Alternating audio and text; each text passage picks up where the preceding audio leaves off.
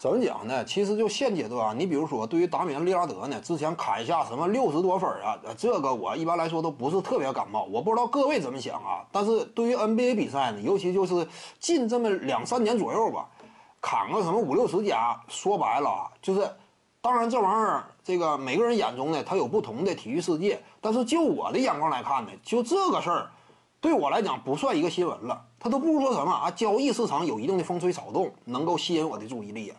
赛场上谁扛个五六十加，一般般吧。因为啥呢？你免疫了，对不对？你这个玩意儿在现在啊，挺多见。尤其胡子球手们，那动辄四五十加嘛，这玩意儿见怪不怪了。再者就什么，现在这个阶段呢，复赛之后呢，有几个球队玩命跟你夹一下的？开拓者是玩了老命了，对不对？他必须得付出全力吗？我争一下啊，他压力比谁都大。这支球队呀。两大核心，对不对？眼瞅着今年这个机会啊，很正确，很理想，怎么办？我尽量抓一下。而其他球队的东部格局已定，你说谁愿意拼呢？没有吗？西部这块呢，也就排他之后的那几个愿意拼。但如果说没碰到排他身后的，跟其他对手打，人家不见得说像你这么玩命。这是这个开拓者嘛？所以在这种环境下，砍个六十加呢？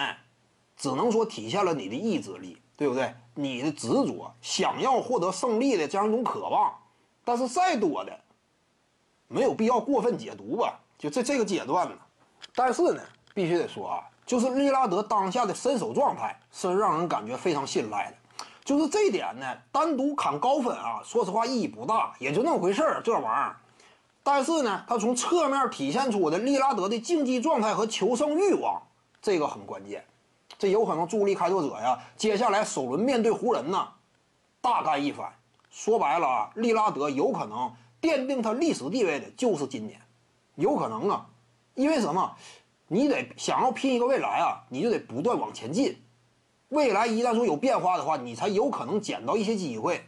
现在什么环境？很多球队都遭遇了非战斗性减员，对不对？也有一些战斗性减员，你比如说东部啊。被认为啊，也是闯进总决赛的热门之一的费城球人本西蒙斯，目前差不多赛季报销。其他球队呢，也各有各的问题。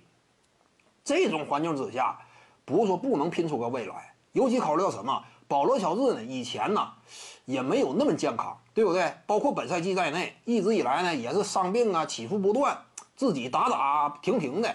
莱昂纳德更是原本就有老伤嘛。差不多两三年左右的时间，才逐渐的有点恢复的迹象。但是到底能不能够挺得住？复赛之后啊，这种严峻环境之下，高压之下，体格能不能为为他做主啊？一旦说这双核当中倒一个，开拓者立马就能重拳出击嘛？就是干进第二轮，或者说接下来的话，首先呢，你得能闯进第一轮，得闯过第一轮。面对湖人，一旦说拿下开拓者，利拉德呀，这这真是有可能短时间呢。那就是万众瞩目。接下来真说一路逆袭的话，这玩意儿这玩意儿怎么讲呢？快船呢，除非他自己呀体格不行了，那你能有可能捡到便宜了？但是你这种机会，你得主动掌握、主动争取吗？要不然快船一旦说内部出现问题，便宜别人捡走了。徐静宇的八堂表达课在喜马拉雅平台已经同步上线了，在专辑页面下您就可以找到它了。